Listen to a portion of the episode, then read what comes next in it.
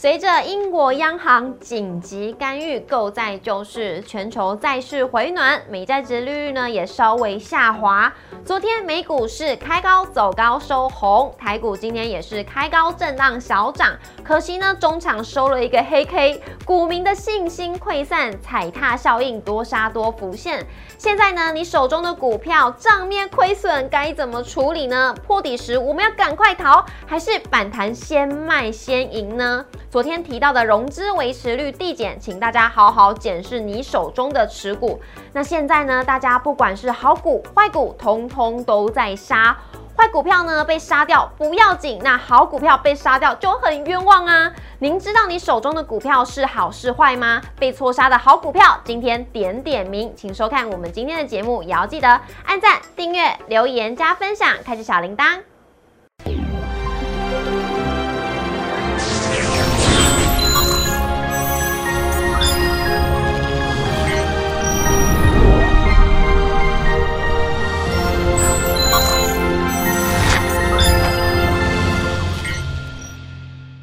股市炒店投资不断线，大家好，我是主持人 Coco。今天节目现场，我们邀请到的是陈维泰老师，老师好，Coco 好，大家好。老师，今天指数呢非常开心是收涨，可是呢这个 K 线是黑的，哎，嗯，这是好消息还是坏消息嘞？嗯，呃，早上啊，呃，一度出现这个开高，然后走高，但是很不幸呢，在十点之后，我们看到加权指数又开始溜滑梯，对呀，溜滑梯，溜滑梯。然后碰到平盘再往上弹起来，还好有收红哦。嗯，如果今天收黑就麻烦了。今天是收黑，但是收涨。对对，今天如果今天它收跌就麻烦了。OK，但是它今天是收涨，不，所以今天其实有一点点就是后继无力的感觉。嗯，那后继无力的原因是什么？我想其实跟今天的电子股的成交比重仍然只有五成有很大的关系。对，如果电子股仍然还是这样持续的积弱不振的话，那么这个台北股市要在短时间之内看到由空转多，我觉得机会稍微小一点点。是的，而且呢，还有后继无力呢，来自于什么呢？看一下我们今天的主题：多头信心溃散，踩踏效应多杀多浮现。不管呢，好股坏股都通通一起下杀。那我们现在呢，手中的持股到底该怎么办？是面临呢破底的时候要赶快逃，还是反弹的时候先卖先赢呢？那刚刚有提到呢，因为不管好股坏股，通通都是一起下杀，所以呢，有一些股票就是好股票，真的非常非常的冤枉。所以今天呢，帮大家抓出这八档好股票。接下来呢，来看一下我们今天大盘走势。那刚刚有说到呢，英国央行救市，美股跌升反弹，台股今天也是开高震荡。我们可以看到画面当中呢，早盘是大涨呢，超过一百八十点，随后卖压涌现翻黑，午盘之后呢，奋力想要回到平盘之上，但最终呢，还是敌不过卖压，中场呢是收在一万三千五百三十四点，小涨了六十八点，涨幅为零点五一 percent，成交量为两千一百三。三十一亿收了一个黑 K，那盘面上呢，像是红海、台塑四宝，还有金融股市比较撑盘，苹果、电动车概念股呢也有获得买盘的点火。那另外呢，行政院呢也正式宣布了，在十月十三号要启动零加七政策，正式要开放国门了。所以呢，像今天的华航、长荣航大涨，观光股呢也是同步的有表态。贵买的部分呢，涨幅为一点三九 percent，成交量为五百八十四亿。三大法人今天外资呢是小卖台股十三亿，投信是持续的买超台股，今天是买超十五亿，总合计是买超七亿。老师，大家就想要知道啦，因为现在呢，大家手中的持股账面上呢好像就是亏损的。那像今天反弹呢，这样早盘上反弹的时候，大家就会想说啊，反弹就是要卖，我呢今天今天止损比较要紧，那破底的时候我也要逃，所以不管呢破底啦还是反弹呐，我都是要。马上卖股票，你觉得哦是这样是对的吗？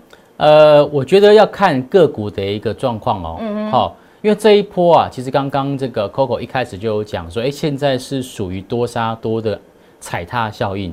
OK，那么这多杀多其实有一部分的原因是因为融资余额这边的出现持续性的减少。对，也就是说有部分的个股呃融资维持率不够，嗯，然后所以被迫要去做一个所谓的停损的一个动作。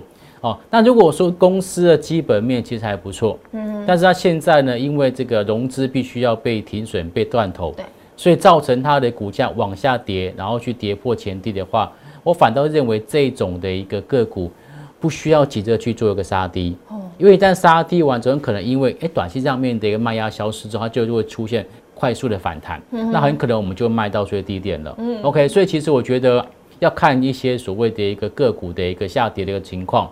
那刚刚其实 Coco 也问到说。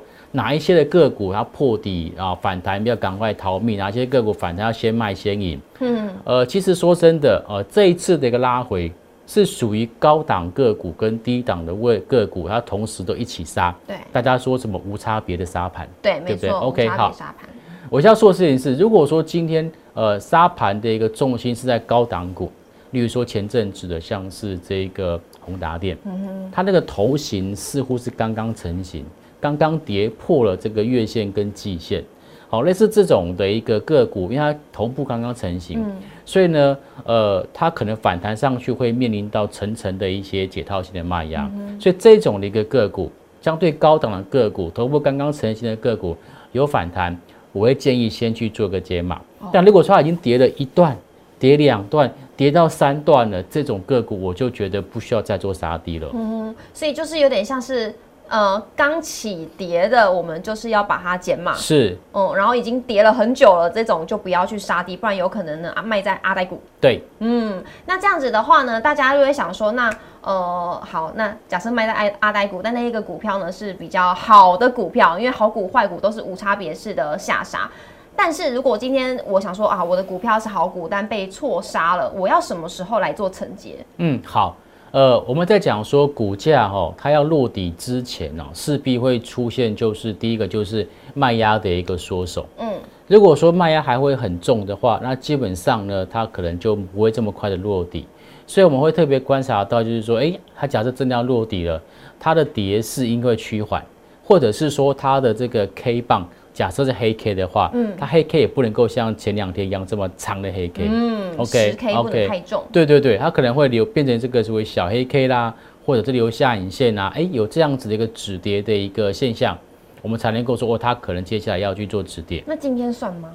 今天说真的，它这个有点点止跌力道不足，为什么？因为今天是收一个就是小十字线，嗯，它没有收红 K。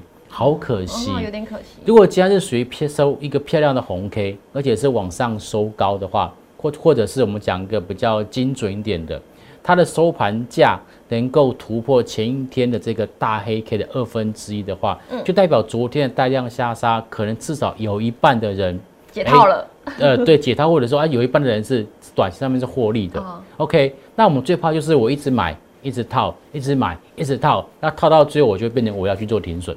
所以只要有出现这种所谓的一个哎，短时间之内，也许三天，也许五天，哎，不要再跌破前次的低点，嗯，我觉得这个基本上它就有这个短线上面去做止跌跟筑底的机会。是，那所以呢，今天算是止跌的第一天，所以明天还有一天，下个礼拜一还有一天，所以大家一起好好的加油了。那今天呢，我们就要来看一下，有一些冤枉的股票，就是被错杀的好股票。今天老师呢要来跟大家分享。首先呢，我们就先来看一下为什么会被错杀呢？嗯，好，呃，很多人呢就是用融资去做投资股票的一个动作，可是我们知道融资基本上就是跟券商借钱。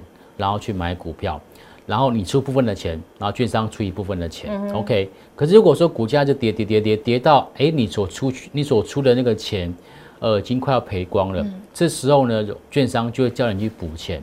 嗯。而你补钱的这件事情，如果你补不到位，或者是你补的来不及补，它可能就会这个就被券商去做个断头。嗯。OK。所以其实融资它在这个一单个股，我跟大家分享一下，一般个股如果说。连续性的下跌，跌超过百分之三十的话，或者接近百分之三十，你要小心，因为如果你是用融资买进的话，那很可能就会面临到就是融资要去做追缴的一个命运。OK，那刚好很不幸啊，最近这一个礼拜跌了一千点，对，应该已经超一个礼拜跌一千点，嗯，哎，加权指数一个礼拜跌一千点，你觉得个股会好看吗？我一定不美。对。好，所以这有些很多个股也是跌得稀里哗啦的，所以就变成说，哎，有一些融资必须要去做停损。是不是可以观察到，呃，到昨天为止了哈，哦，集中市场连续四天交易日融资做这个减肥，那这四个交易里面融资减少一百二十八点八二亿哦，使得融资余额跌破了一千八百亿。嗯，OK，这个是在集中市场部分，电投市场也不遑多让，电投市场融资余额是连续三个交易日出现减肥。嗯，这三个交易日合计减少了四十六点零四亿，让融资余额跌破六百亿啊，这很明显就是一个所谓的筹码松动的一个表现。嗯，好，那这个筹码松动是是是他自愿的吗？他心甘情愿的吗？一定是被动式。他不是，那是因为他就是短线上跌得太深了，跌得太快，来不及去做反应，所以有很多个股就是哎，必须要融资去做断头，所以造成就是前两天呢，有些个股是出现大跌情况。所以我要说的事情是，如果接下来有一些好的股票，OK。它的，例如说它的这个呃基本面不错，嗯，然后呢，但是它这波杀到这边是融资减少的，嗯，融资在断头的，嗯，然后呢，它的一个股价不管是本一比或者是股价净值比都还在相对低档的个股，很可能就是错杀股。哦，就是错杀股喽，所以老师帮大家筛选的这些条件要好好的记下来。嗯，老师，你刚刚说的那个股价跌了三十 percent，也是在筛选条件里面吗？呃，那个那个没有，哦，不一样，那个没有，因为有些个股是呃跌了一段之后呢，往上再做反弹，然后再做再做这个呃盘跌动作，那就不一定会有。哦，那如果说短线上面急跌，因为大家会来不及反应，反应，嗯，对，那这个就很可能就会有这种所谓的。呃，被迫性的就是融资要去做一个断头。嗯，好，那我来解释一下这四个筛选条件。嗯，第一个，累计 EPS 成长，因为现在呢已经公告了今年的 EPS 是第一季跟第二季，所以我会特别去看，哎，如果累计第一季跟第二季 EPS 相较于去年同期已经有出现成长的这些的个股，就代表今年其实表现还不错。嗯，OK，再来这些表现不错的个股。如果它的本益比很低，有多低？十倍够不够低？够低了，够低了，十倍真的够低了。OK，好，台北股市哦，大概平均也不会在十三倍而已。是个股大概在十倍以下，其实真的是非常非常低的。OK，好，在本益比在十倍以下，而且它的融资维持率在一百三十 percent 以下的，嗯，代表说它这个已经濒临到这个所谓融资要去做停损的一个门槛了。也有风吹草动，可能就会噼啪掉下去。可这掉下去的这一段，可能就是超跌段，哦，所以把这些的一个标的找出来。还有最重要就是说，哎，它成交量最好大于千张，哦，不能太少。对，不能太少。那这样子，我们在进出的时候，才不会有这个流动性陷阱。嗯，流动性陷阱哦，抓到了。好，来看一下呢，哪一些是遭到被错杀的好股票呢？好。就用刚刚的这个四个筛选条件，好，国泰老师帮大家筛选出来的八档的一个个股，OK，好，这其实算是条件蛮严苛的，因为今年其实，呃，在去年基期相对偏高的情况之下，今年不要说营收成长啊，获利要成长是很有点困难的。OK，好，我们现在看，呃，这个是从这个所谓的累计 EPS Y Y 的成长幅度去做排序，我们发现到有两档个股，它在今年上半年的 EPS。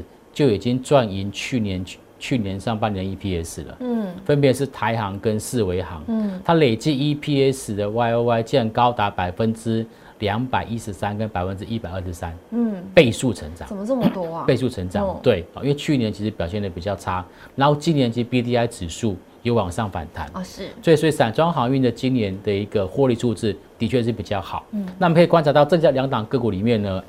画星号的是台行，因为它的股价净值比只有零点七，本益比只有五点八，算是非常非常低哦，非常非常低哦。OK，然后再来是阳明，阳明它在今年累积 EPS 也蛮好的，OK，但是它股价净值比是零点八倍，也 OK 到 OK，这个是阳明的部分。再来万海也上榜了，万海呢，它在目前的股价净值比也只有零点九倍。换句话说，这两档个股都是在这个礼拜，嗯，不小心跌破它的股价净值。OK，OK，OK，好，那是有有获利的公司，然后股价跌破净值，基本上是比较不合理，所以它可能短期上面一些，就是我刚刚所说的这些融资断头之后，可能会容易会出现一个强弹。嗯，所以在今天可以观察到，在货柜三雄的部分，基本上他们全部都是出现就是止跌跟反弹的表现。那我在电子股当中有这个呃深茂啦、联永啦、南茂啦、超风啊等等，哦，那么特别观察到像是南茂啦跟深茂等等，像南茂是股价低于净值，然后深茂呢就是股价基比一点一倍。但是它的累计 EPS YY 大概成长百分之九十四点五，也算是非常非常厉害的一个公司。是，那尤呃 尤其呢，我们已经知道这些基本面的一个东西之后，我们就来对照线图了。首先呢，我们可以先看台航。好，我们刚刚说台航是散装航运里面呢，呃，累计今年呃一到八月份，我个人去看哈，自结束。已经超越去年全年的 EPS 的，所以我觉得这一波跌真的是有点冤枉。嗯，哎，我获利数字很好，嗯，可是呢，我还被老师打手心，啊，你干不丢？打错人了吧？打错人了吧？对不对哦？可能那个名字写错，双胞胎弟或者那个，或者是座那个座号写错，不了就叫出来打，先打了再说，打发现他打错人，打错人了。OK 哈，那你可以发现到最近这三天跟四天都属于收 A K，可这黑 K 有点不太自然，有没有？那是属于开高走低，开高走低，开高走低。嗯，OK，我跟各位报告，如果一档个股真的很烂，对，它不会开高走低。哦，不会开高走低，它就会直接开低走低就下去。哦，所以这种开高走低、开高走低，其实就代表说，其实还是有人在怎么样，在里面去做一个所谓的一个撑盘的动作。OK，那融资余的部分呢，的确有看到在这两天，哦，这个礼拜啊，它有往下再去做一个下探的动作。那融资现在也不过才剩下一万一千多张，所以如果说接下来如果它在持续的一个就是融资的减肥的话，那我觉得它在这个接下来要去做个落底的机会就非常的高。嗯哼，那我们来看一下下一个也是散装的四维行。对。台航跟四维行呢，他们都是属于散装行业里面的小船，大家还记得吗？记得。我们在过去跟大家报告过，我们有分大船、中船跟小船。那小船主要是载送这个所谓的一个谷物、大宗物资。那第四季是他们的传统旺季哦，所以他们的今年的获利数字表现的不错，在上半年，我相信第四季也不会差。嗯，所以今年他们的这个获利的状况应该是可以去。知道就哎会比去年好很多。嗯，那么这几天你的下杀也是一样，就是本来筑底筑的好好的，突然因为整个大盘的关系往下跌的这一段，我个人就判断它有点被误杀，有有点被误杀，或者是有点股价超跌的一个情况。那么最近这两天呢，看到融资出现这个往下去做一个就是停损动作。等到融资短线的停损结束之后，股价很有可能就会出现直接跟反弹。嗯哼，那来看一下下一个是深茂。好，深茂大家可能不知道它是做什么的，它是做锡膏。锡膏啊？锡膏就是我们不管是在这个印刷电路板，或者是很多连接线。啊，他们要去做彼此连接，连接到电路板的过程当中，他们都会要点那个锡膏，嗯，好，让呢就是 IC 连接到电路板上也是要靠锡膏才会粘住，才会粘住，因为你不可能用强力胶啦，嗯，因为强力胶它没有办法导电啊，对，它一定要用一个可以导电的东西，就叫做锡膏，OK，好，它的锡膏的这个技术层次蛮高的，哦，呃，它有打入到所谓的低轨卫星，嗯，你就知道它的一个。技术层次其实是很高的，OK，因为低轨卫星它要求是可能要到外太空，对，那温度啊什么的啊，这些所谓的客观环境条件都会要求比较高，嗯，OK，那那最近呢，它的一个这个股价往下跌，看到最近这三天融资余额的部分是往下去做减少的，嗯，但是外资却在低档做买进，哦，所以呢，外资是试货，哎。外资就是趁着就是这个股价在跌的时候，针对这种所谓的一个有基本面，然后呢获利数字也不错，然后北比低于十倍的个股进场做低阶。嗯，所以呢，今天这一集我也是希望大家能够类似像外资这样，就是看到好的标的在大跌的时候，不要跟着其他人一样这个闻鸡起舞，不是的，不要不要跟着其他人一样起哄，嗯，对不对？瞎起哄好像很恐慌，不要，我们这个时候一定要静下心来，就像外资这样。看到好的标的，嗯，本益比低的，获利好的，来开始去做逢低一个布局，就是要知道自己买进的理由。是的，嗯，来看一下下一个联勇。好，联勇是在做面板，尤其是大尺寸面板的 driver IC。嗯，那么先前跌那一段呢，大家就是因为说啊，因为这个面板的价格一直在破底，所以呢，大家预期说，哎，那 driver IC 的需求可能也会不好，对，所以股价会往下掉。可是我从刚刚的获利数字来看，它其实并没有像大家所说的衰退这么多，嗯，甚至还有 EPS 较同期成长哦。那最近可以观察这三天也是看到融资余额持续的一个下滑，但是呢，投信也确实在最近这一两个礼拜，趁它股价下跌的时候尽量做买进，嗯，这也是一种就是哎趁着这种好股票下跌，然后是错杀的时候经常去做布局的一个情形。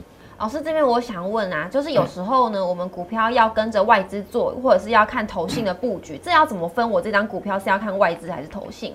好，这问题问的非常好。其实外资跟投信他们彼此去看的标的不太一样啊，嗯，就他们就像你喜欢吃川菜，对我可能是我可能喜欢吃客家菜哦，的差别是这样子的。OK，那所以像有些个股，它一看就是属于这呃外资的菜，对，有些个股是投信，它最喜欢认养的一些标的，嗯。例如说什么台光电那种哦。德维，嗯。那就属于投信爱养的菜啊，因为它它是中小型股嘛，嗯。对不对？OK，好，那联咏这种属于应该 IC 设计公司，对，然后呢获利数字又好，嗯。然后呢中小型股，这基本上都是比较属于投信会买的，嗯。当然也不是说也不是说外资就不买，只不过在股价的一个掌控能力上面来讲，呃，投信比较愿意去拉抬这样子的公司，嗯，对不对、嗯 o k 这是联勇。好，那像刚刚的申茂，哎，它这可能是属于这种属于外资会做布局的，会做布局的。那这种标的呢，可能就比较适合，哎，我们低档底部进场，然后报一个波段的操作。哦，报一个波段的操作。老师说到一个波段的操作啊，因为现在呢，我们感觉大盘是一天涨一天跌，一天涨一天跌，我们就会想说啊，这个反弹好像是一日行情。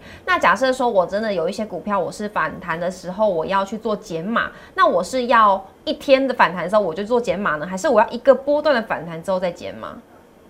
如果能够涨到波段，当然波段后再减码啦。问题是谁不谁知道呢？哦 对不对？好，不过我这边教给大家一个嗯问题，因为其实 Coco 问的问题问题非常好。呃，我觉得一个像样的反弹哦，它基本上一定要想办法去突破五日均线啊，哦，突破五日均线，对不对？嗯如果五日均线都站不上，你你你跟我谈什么波段反弹？对不五日对？均线是观察重对点，啊、嗯所以看看能不能够在短时间之内先站稳五日均线再说。嗯好、站稳五日均线，那很可能五日均线就会有机会走平。嗯五日均线走平了之后，你才可能去做主体，才有机会走出波段反弹啦、嗯，好不好？所以第一个，呃，低档有没有出量，有没有多方量？再就是，哎、它有没有办法反弹，然后呃越过五日均线，这个是我个人会去观察的一个指标。是的，你看大家呢有没有发现，老师一来呢，我就抓了老师紧紧的不放，问了好多好多好多的问题哦。因为老师来呢非常难得，因为每一次来呢，这些股票呢，还有这些操作的技巧呢，都是非常宝贵的，要当然要好好的把老师抓住了。好，那也要记得呢，每周一到周五的晚上六点半准时地在 YouTube 上面首播，欢迎大家一起来收看。也要记得按赞、订阅、留言、加分享，开启小铃铛，才不会错过任何的资讯哦。也非常希望呢，大家都可以操作顺利。在这边也非常谢谢维泰老师，谢谢谢谢，拜拜。拜拜。